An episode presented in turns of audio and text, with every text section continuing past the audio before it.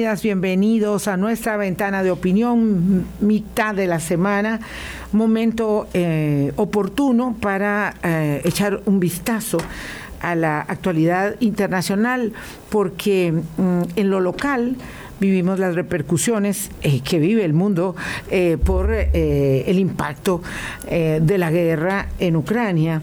Y eso obviamente estamos hablando de eh, el tema de las mercancías, obviamente el tema del aumento desmesurado en el precio de los combustibles, esos los impactos que sufrimos cada día. Ah, allá en el terreno, eh, los impactos, por supuesto, eh, hay que dimensionarlos y hace días que no hablamos de ello. Álvaro, ¿qué tal? ¿Cómo estás? Muy buenos días. Buenos días, Vilma. Buenos días a ustedes, Radio Escuchas también. ¿Cómo pasó, Vilma, su día de cumpleaños? Pasé muy bien. Bueno. Pasé muy bien ayer. Felicidades atrasadas. Gracias, don Enrique. Muchas gracias. Pasamos muy bien con amigas, con amigos. Eh, eh, este, es que el de, el de la familia va para fin de semana siempre, ¿verdad? Porque es muy difícil conjuntarnos todos entre semana, pero muy bien, sí, por dicha que, que con mucha salud, con mi cuarta dosis ya puesta y aseguradísima. Este ya el regalo me lo había dado a mí este la Seguridad Social la semana pasada, así que bueno, muy contenta y agradecida con, con la vida. Estaremos la semana próxima eh, ausentes eh, para disfrutar de unos días de vacaciones. Ese será el, regalito, mantener activo acá la, plataforma de Hablando Claro. Tengo que felicitar también a, Hulda Miranda, periodista colaboradora que también cumplió años ayer y que eh, asiste acá eh, ocasionalmente, menos de lo que debería, por cierto. Sí, debería más. un, abrazo, un abrazo a uno de nuestros más queridos oyentes, a, Julián Trejos, que también cumplió años ayer. también. Sí, hay una lista con, de buena gente. No, las fechas de, de mayo, mientras en muchos pueblos eh, en esta semana de Costa Rica están preparando las, las festividades de San Isidro Labrador, santo patrono de los agricultores. 15 de mayo. 15 de mayo, el próximo 15 de mayo, el domingo, pero esas son, esas son fiestas de patada larga usualmente en los pueblos. ¿Ah, eh, San Isidro, de, bueno, en, Coronado, donde vivo, en San Isidro, por supuesto, del General, San Isidro de Grecia, San Isidro de Heredia, bueno, y muchos otros San Isidros que tenemos acá en Costa Rica y por supuesto a toda esa población relacionada con la agricultura. Por supuesto es el santo patrono. Y siguiendo con mayo, el 9 de mayo, Día de la Victoria.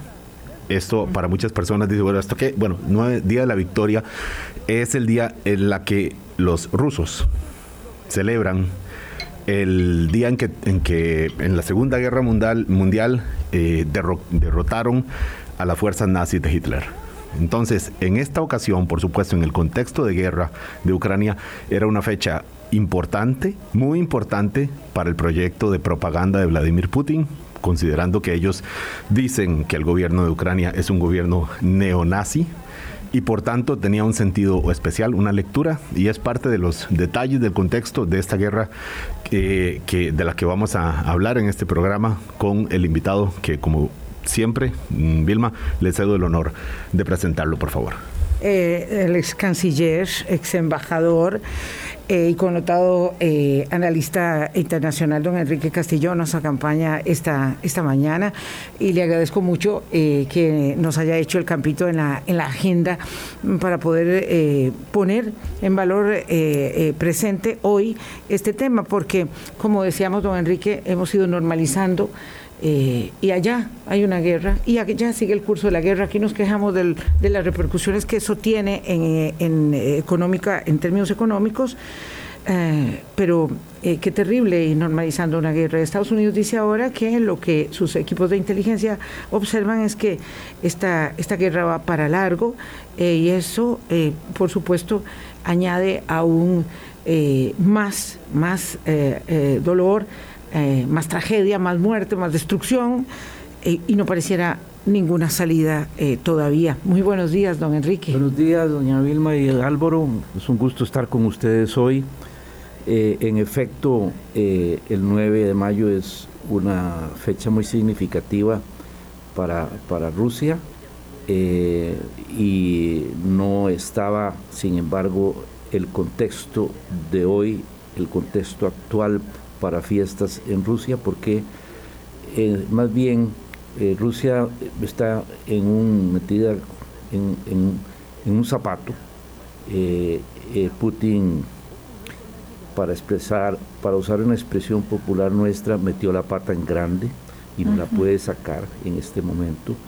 y, y, no quiere hacerlo, además, porque en su empecinamiento por la anacrónica idea de restituir el imperio ruso, está dispuesto a cometer atropellos atroces como los que hemos visto hasta ahora y los que se podrían ver pronto de nuevo.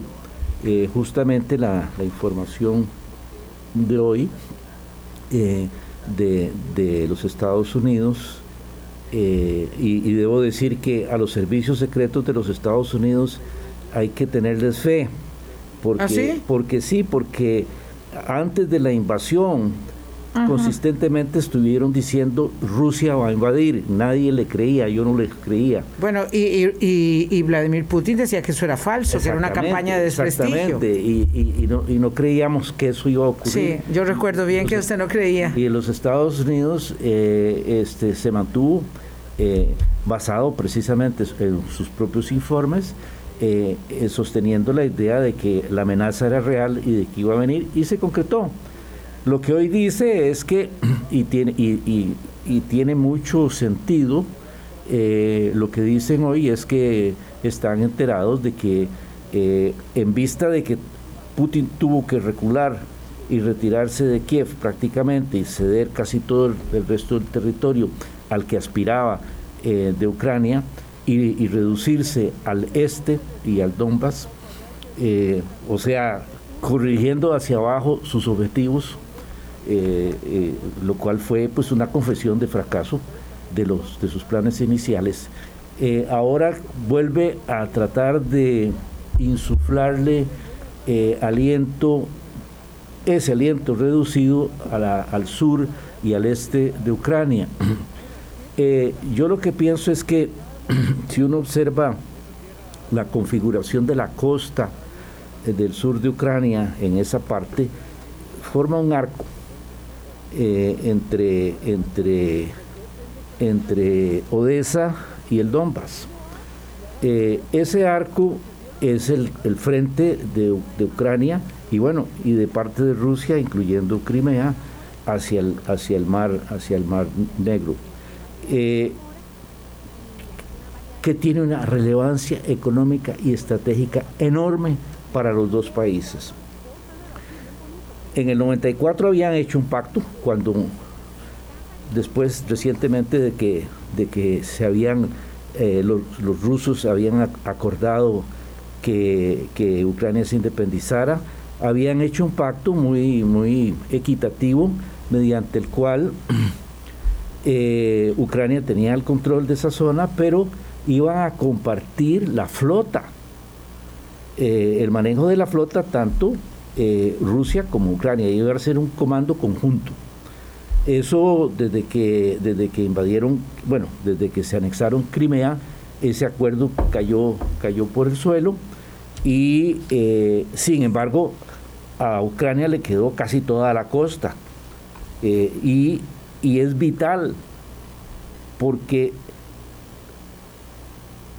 es una vía de comercio.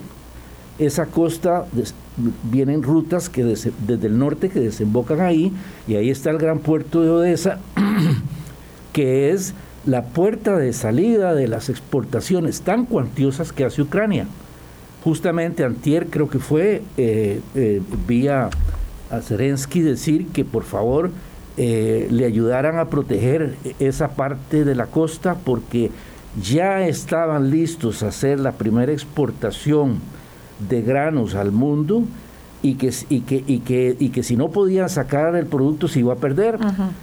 Pérdida para los consumidores eh, fuera de, Ucrania y de Rusia, pero también una pérdida económica gravísima para, eh, para la propia Ucrania.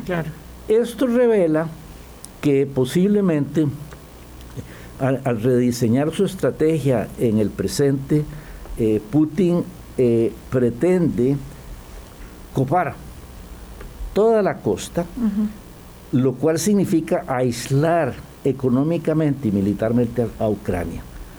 Ahí no podrían llegar eh, ni barcos de guerra, ni suministros de, armas. Es asfixiarla completamente. Y, las exportaciones y las importaciones también serían canceladas.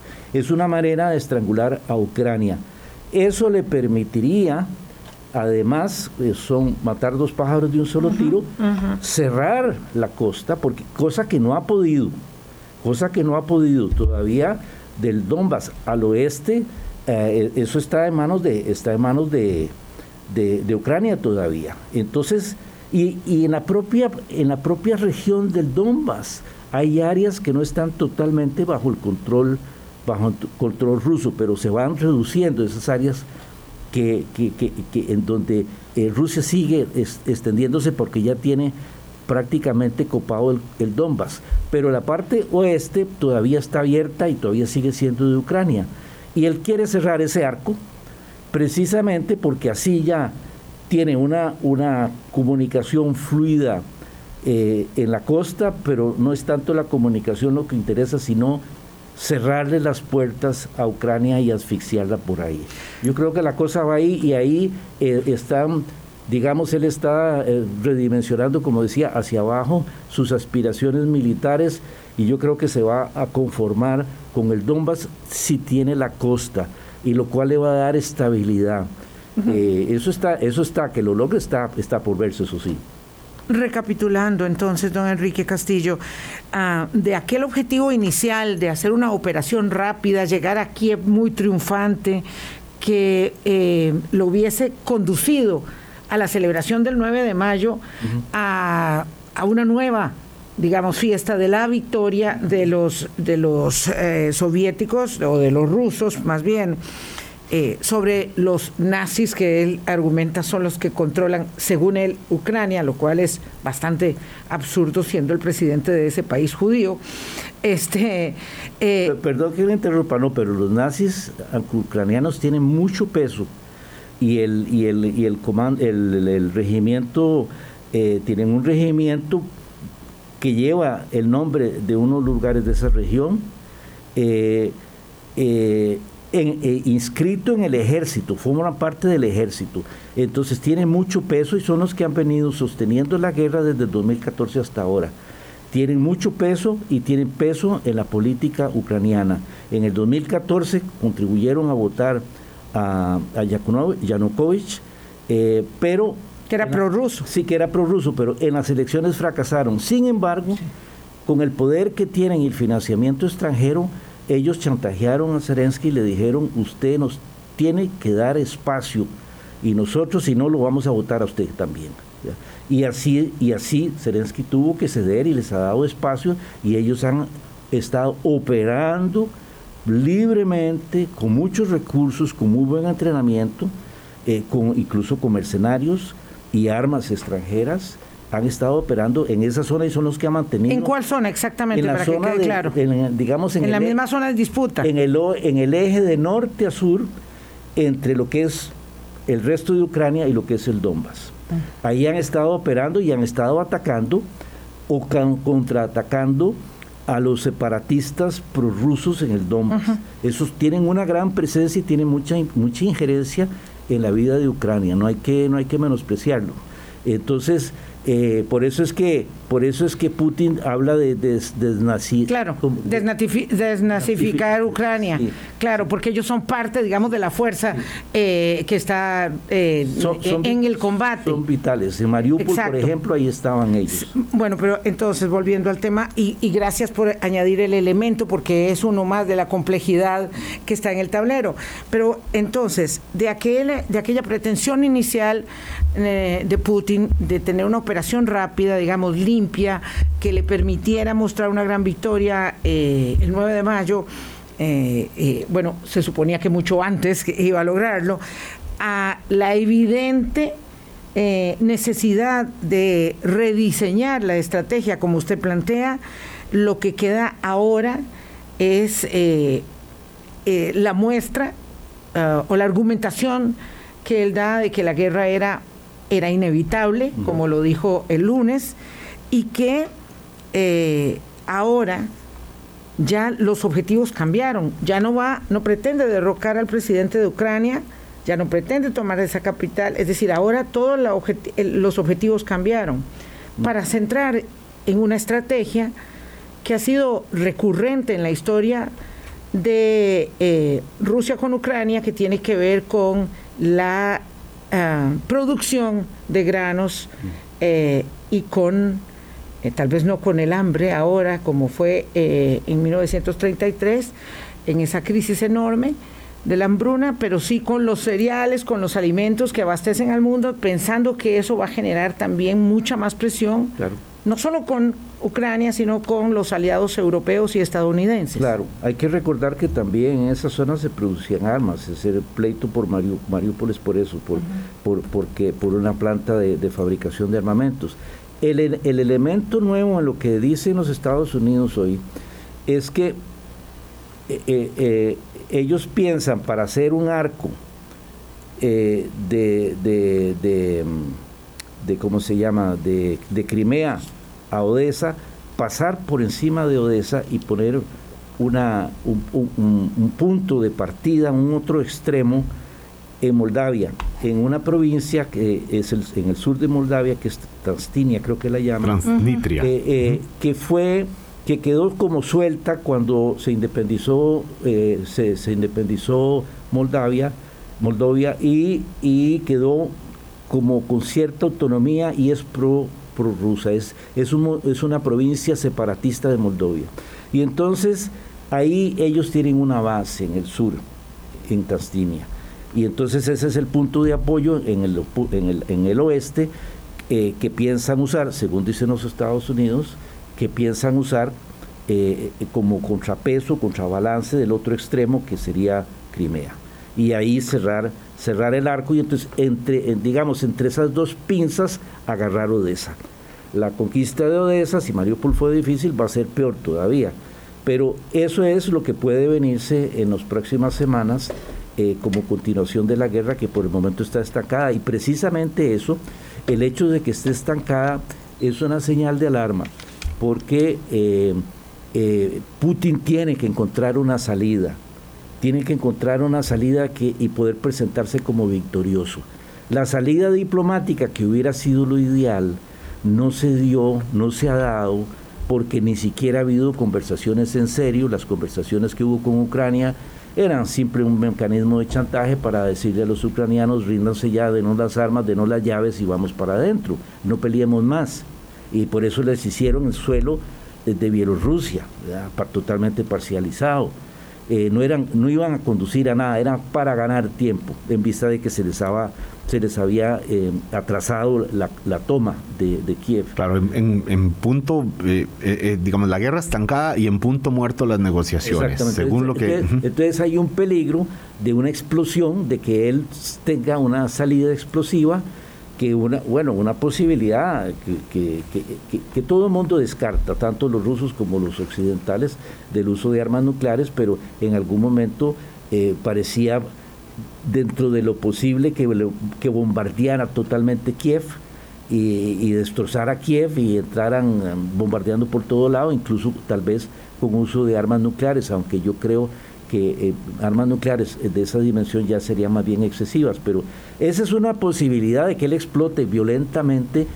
Eh, las dos maneras serían violentas, pero una eh, instantánea, digamos, o fulminante, usando armamento que hasta ahora no ha usado, o este otro proceso que, que, según lo que dicen los Estados Unidos, sería ya la aceptación de entrar en una guerra larga y un desgaste tremendo, eh, sobre todo para Ucrania y más, más pérdidas de vidas humanas y más derramamiento de sangre. Son las 8.19 minutos de la mañana, hacemos la primera pausa y regresamos con el ex canciller Enrique Castillo. Colombia. Con un país en sintonía, son las 8.22 minutos de la mañana. Se prevé una, una guerra larga. Eso se viene diciendo hace muchas semanas, ah, pero ahora hay, eh, digamos, eh, eh, un rediseño completo de las circunstancias de la guerra. Eso, eso lo puede mantener Putin indefinidamente, es decir, el, flanco interno. Tener que activar tropas para rediseñar su, su planteamiento, evidentemente no le ha alcanzado para el objetivo que se planteaba. Eso, eso, eso se lo puede hacer, es decir, uno que conoce nada sobre lo que sucede en Rusia y entiende poco eh, desde la perspectiva de ellos, de los rusos, de los ciudadanos, de la gente que está poniendo el sacrificio de los soldados, de, la de, los hijos y, y de los familiares en la guerra, que son las víctimas mortales, eso puede continuar sin ningún problema, reprimiendo cualquier movilización o inconformidad por tener que llevar adelante esta, esta odiosa guerra? Bueno, sí, eh, yo tengo la impresión, así en, en, general, de que sí lo puede hacer. Eh, una guerra prolongada eh, se convierte en una guerra de baja intensidad, supongo yo que los costos se reducirán y que serán manejables. El frente interno en todo caso no, no ha sido ni va a ser un obstáculo porque no olvidemos que en, en Rusia no hay libertad de, de, prensa, que no hay libertad de expresión, eh, que el Estado controla la comunicación eh, y de manera que, por una parte, los ciudadanos no están informados, porque en esas circunstancias no están informados más que por lo que reciben de los órganos de prensa oficiales, que por supuesto son totalmente parcializados, no son nada objetivos, pero además porque la gran mayoría de la población rusa, eh, aunque hay una minoría que se opone a la guerra, la que está más enterada, más informada, pero la mayoría de la población rusa se siente orgullosa de que Putin esté tratando de restituir el imperio y lo apoyan porque ellos creen, los ciudadanos rusos los han hecho creer todavía hoy en día en el imperio. Entonces, entonces eh, el, frente interno eh, no, es, no es tan preocupante, sí, eso puede minar la legitimidad de Putin entre, y hay, hay partidos de oposición, pero esos partidos de oposición no tienen control del poder eh, y, entonces eh, eh, eh, lo, que arriesga internamente en términos políticos es poco. Incluso los mismos oligarcas que los rodean están divididos. Hay unos que se están beneficiando de la guerra y que por, consiguiente o por alguna otra razón les conviene la guerra y simpatizan con ella y simpatizan con que Ucrania sea masacrada y hay otros oligarcas que están en contra porque les está perjudicando sus negocios. Por supuesto que Rusia está sufriendo consecuencias económicas de las, de las eh, eh, ¿cómo se llama?, de las sanciones que Occidente ha impuesto, pero además los oligarcas rusos tienen inversiones en Occidente, en Europa y en otras partes, en los mismos Estados Unidos. Entonces ellos mismos, en, algún, momento se pensó que los oligarcas iban a oponer en bloque. Y ahora no, resulta que están divididos y hay unos que sí y otros que no. Entonces el frente interno no es, digamos, no es un impedimento para Putin proseguir. Y yo creo que se las puede agenciar ya teniendo el ejército instalado en, territorio ucraniano eh, para seguirlo manteniendo este, por largos meses no tiene problema de, recursos de Rusia, don, Enrique, de decir, vamos a una guerra larga eh, y tenemos con qué eh, sostenerla mm, por, por, un buen tiempo. Yo no, yo no sabría decirle, porque no, no sé cuánto puede ser el costo, pero eh, sí está claro que me parece que es evidente que se habían preparado para una guerra corta. Para una guerra corta pero masiva, con, de mucha intensidad.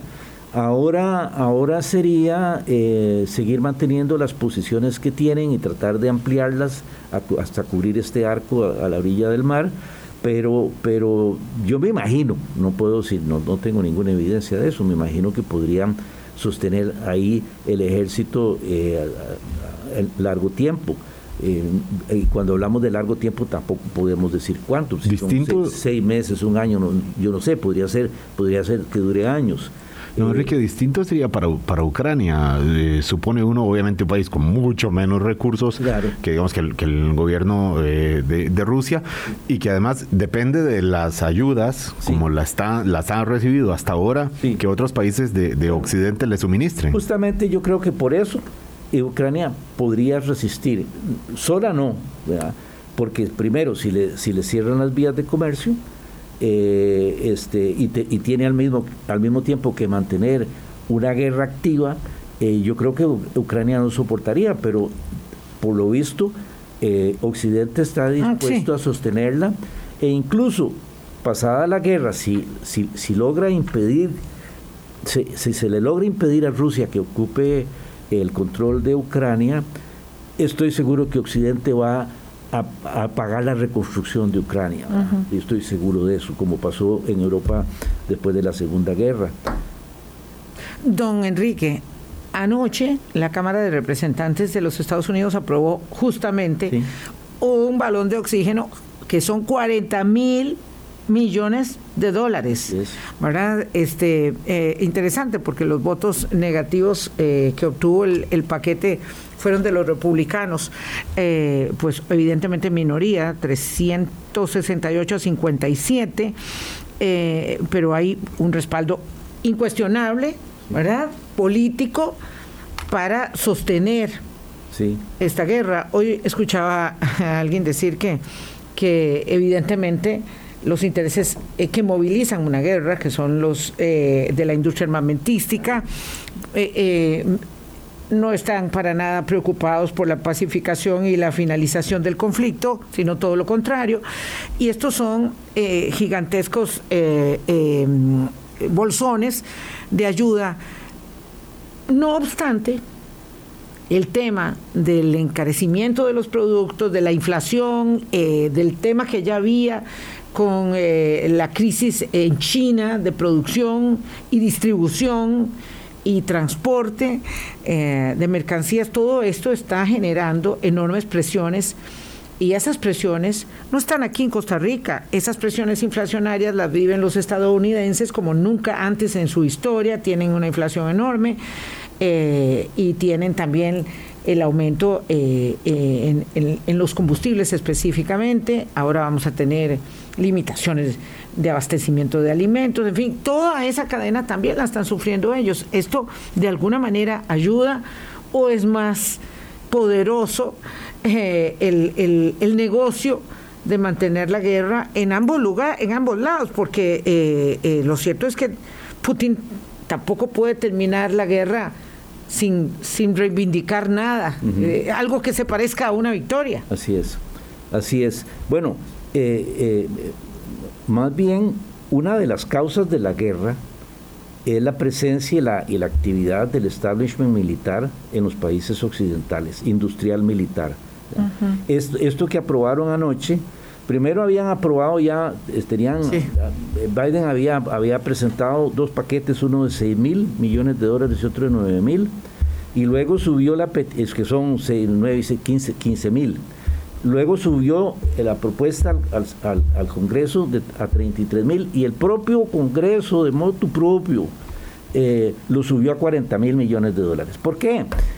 E, esa plata es para que Ucrania compre las armas. ¿A quién se las va a comprar? A Occidente. eso es un negocio, y, sobre todo al establishment. Negocio redondo, dicho de manera directa. Entonces, es un negocio redondo.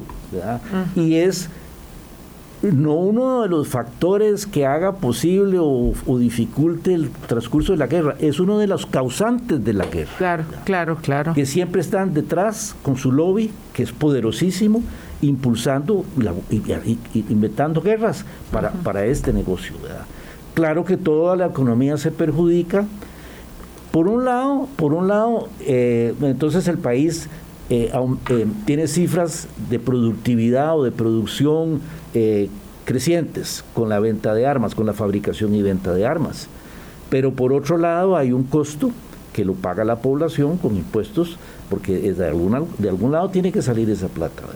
Ahora, yo sí creo que en todo caso, ya como gobierno lo que los Estados Unidos hace es sí darle un gran espaldarazo a Ucrania y, y, hacerle posible mantenerse, ah, digamos, eh, independiente, eh, haciéndole frente de tú a tú a Rusia. eso sí, pero mientras tanto, en el transcurso del tiempo, hay muchos que sacan provecho de eso, ¿verdad?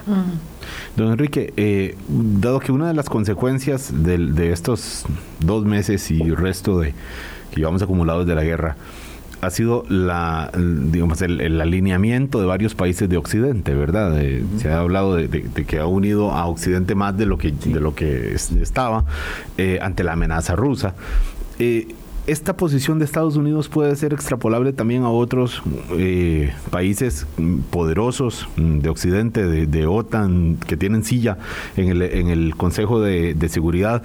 Y hablo, por ejemplo, de, Londres, ¿verdad? Usted que fue embajador ahí, cuando se ve que por un lado están las duras consecuencias económicas y además el gasto que implica aportarle dinero o recursos, mm, independientemente de qué manera, a Ucrania para que siga combatiendo, la población, ¿cree usted que, sostiene la, posición que puedan tener estos gobiernos importantes? Yo, eh, creo que sí, yo creo que mayoritariamente son medidas populares.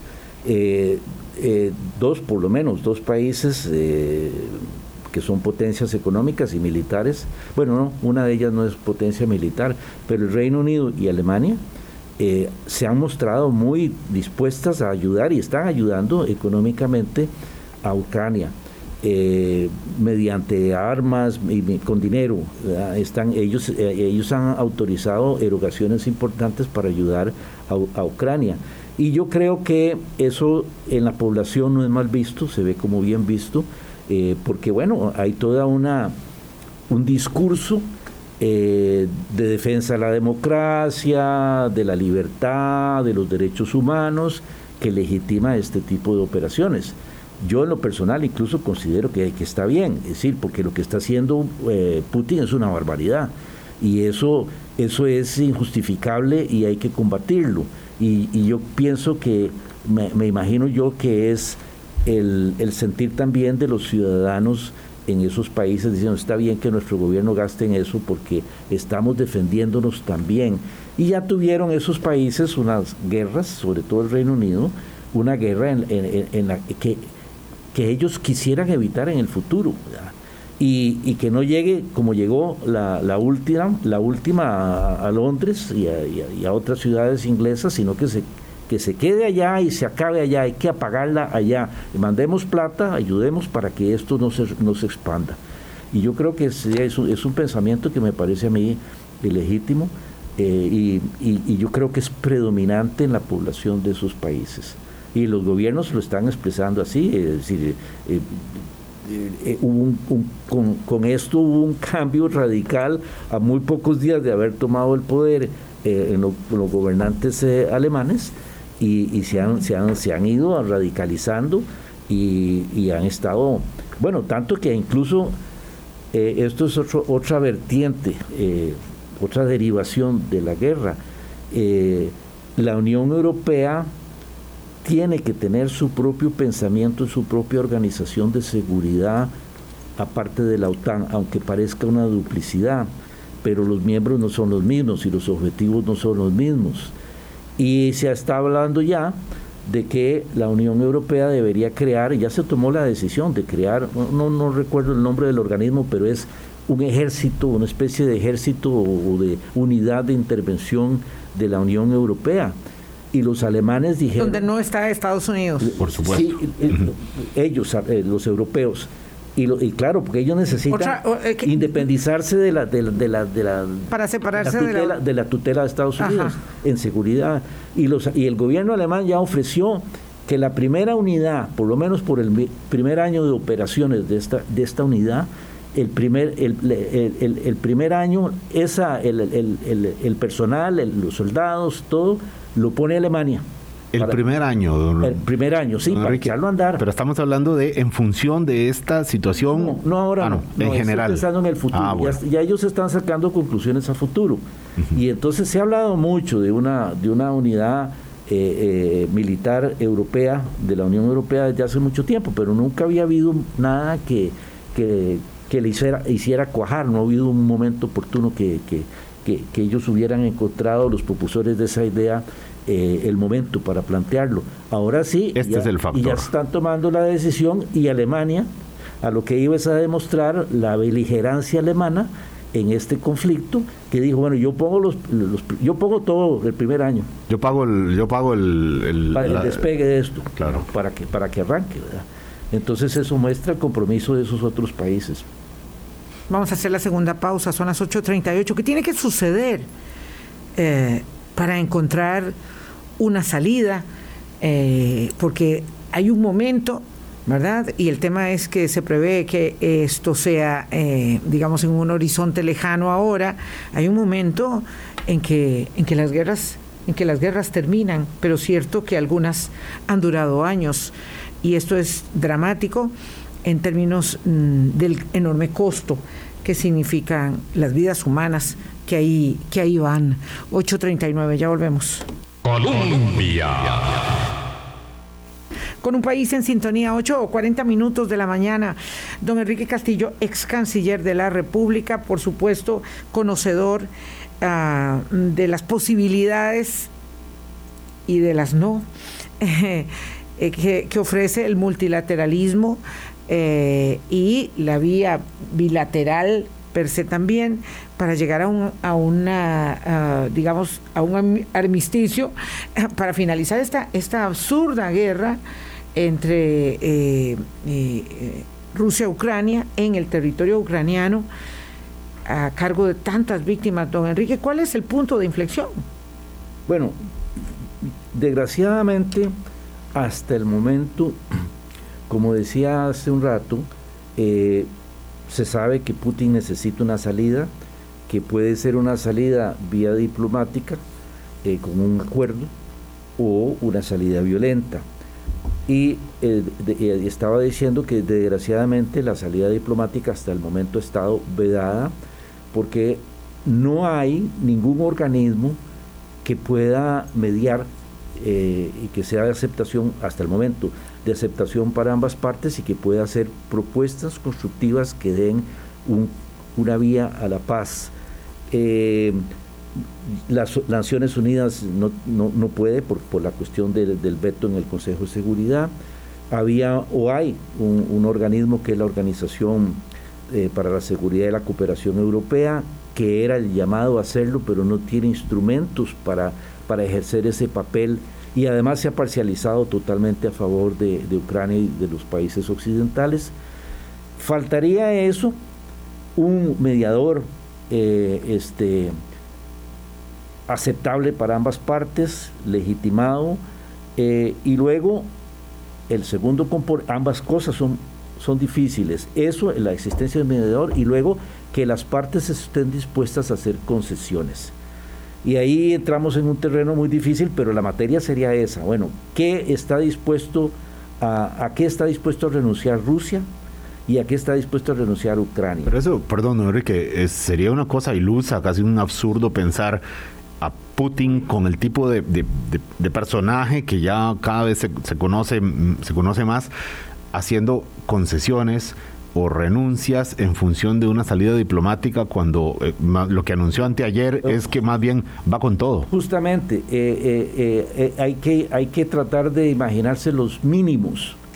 Y yo creo que el mínimo con el que, con el que Putin se conformaría, el mínimo sería que lo dejen tranquilo con el Donbass que se deje, toda, ya, ya de por sí está consolidado ya por el tiempo, por lo, de, lo, de, lo de Crimea, y decirle, bueno, está bien, eh, la comunidad y Ucrania va a reconocer que estas provincias del Donbass son repúblicas independientes y que la frontera ahora queda aquí. Muy difícil que lo acepte Ucrania. Claro. Eh, más con la presencia de este grupo de, de, los radicales de, los radicales de, derecha neonazis eh, exactamente es muy difícil eh, de manera que ahí pero ahí está el punto ahí está el punto medular de la discusión. Yo creo que Rusia no va ya a renunciar a la idea de tener el dominio sobre esas dos provincias. Podría podría renunciar en un, caso extremo a Odessa y lo que queda lo que queda de costa todavía en manos de, Ucrania pero yo no creo que vaya que, pueda ir que pueda ir más allá de eso porque ya eh, ceder más de eso ya sería una, reconocer una derrota total. Don Enrique, podríamos... por Ucrania, por el lado ucraniano, es muy difícil. Claro. Don Enrique, podríamos ver entonces a los países fuertes de Occidente diciéndole a Ucrania, mm, a, a Zelensky, mire, deje así, porque hay un mal mayor que conviene evitar. Ya eh, a usted se le metieron, eh, le robaron una parte de la finca, ya se la ocuparon. Eh, deje eso así porque, porque si no se le meten a la finca completa y luego además el temor, por supuesto, de Europa, es que luego se, pase a, la finca de ellos, ¿verdad? Que avance hacia, hacia el oeste. Entonces, puede uno pensar que los países fuertes de Occidente podrían tener alguna presión sobre Kiev de decirle, déjele el Donbass sí. a, Rusia y, cerremos esto mal, perdiendo, pero, pero evitando un mal mayor. Yo no dudaría que los países de Occidente, las potencias de Occidente, bueno, y los que forman parte de la OTAN, eh, em, estén dispuestos a eso. Yo sí creería que ellos, que ellos lo harían. Pero que Ucrania lo acepte, no creo. Yo creo, Zelensky no acepta eso. No, no él no va a renunciar a esas dos provincias. Eh, entonces ahí está el pegue, ahí está el pegue.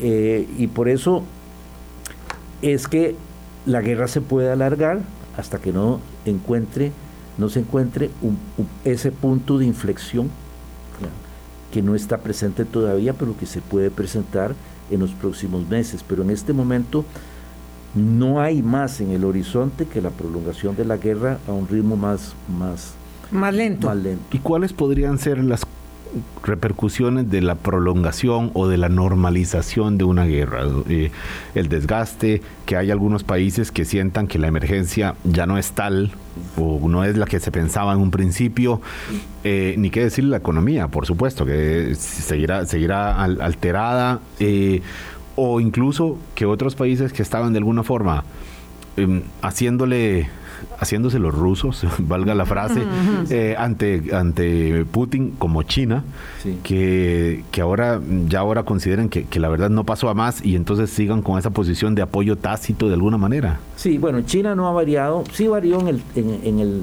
digamos, en la intensidad del apoyo, porque comenzó dándole un apoyo incondicional a Rusia y hoy en día le da un apoyo a secas, sí, sí lo apoyo, pero no sin, mucho entusiasmo, porque también para, para, para China esta, esta, esta, esta guerra tiene inconvenientes. Reconocer que se le puede meter a un territorio de otro país. Y ya el comercio se ha perjudicado también, y eh, todo, porque todo el transporte se ha alterado, entonces muchas otras cosas están pasando, el sistema financiero internacional, etcétera, que, que a China no le convienen. Entonces, eh, eh, ahora lo que sí, lo que sí es que ya eh, el contexto global cambió, ya, ya cambió porque con la guerra, porque primero, bueno, hubo un realineamiento de los países europeos y de Estados Unidos alrededor del, del, conflicto con Ucrania, se han limados, volaron en un momento las diferencias que había con la cuestión del gas, el, el, gasoducto, con, con, la cuestión de armas, incluso con la afiliación a la OTAN, sí o no, de algunos países eh, que ya se están inclinando como, como, como ah, este, Suecia y Finlandia a, unirse. Eh, con, graves amenazas de, parte de Rusia, etcétera. ha habido un reacomodo en, Europa. Ya nada es igual que el 19 de febrero. Pero en general para el mundo también hay un cambio ya.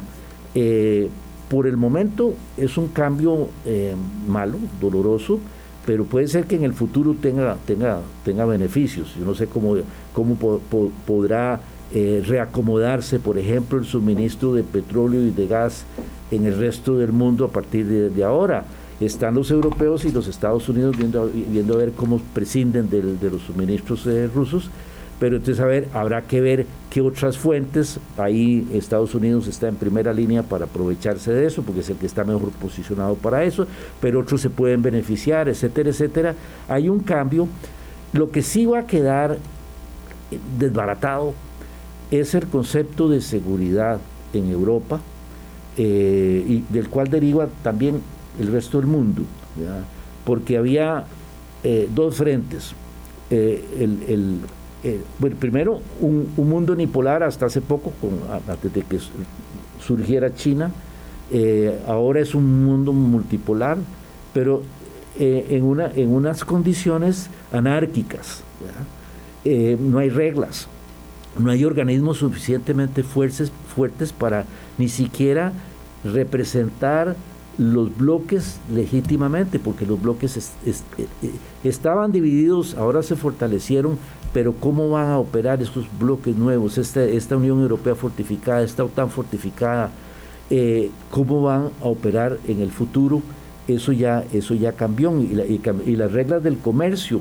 ya se sabe, por ejemplo, que las inversiones que hacían los estados, las empresas estadounidenses en China, por ejemplo, eh, contando con que había un mundo no político, económico y comercial estable, en donde podía uno ir a poner una fábrica de automóviles pensando tenerla 100 años o 150 años y producir carros ahí de por vida, ya eso, ya eso parece que no es seguro. Resultó que es una trampa. Y entonces todo esto va a replantear, yo creo que va a ser por lo menos un, lapso, una, una suspensión de la globalización.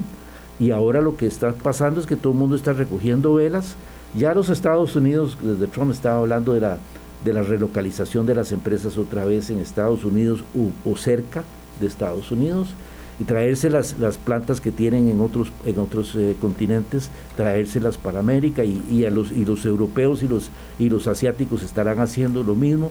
Entonces la globalización, si no es que está desapareciendo, se está recomponiendo. Y ya eso es un cambio, estamos entrando en una nueva etapa, en lo económico y lo comercial. Y en lo de seguridad también, pero estamos a ciegas, esa etapa no se ve, no se vislumbra cómo va a ser pero no va a ser como en el pasado.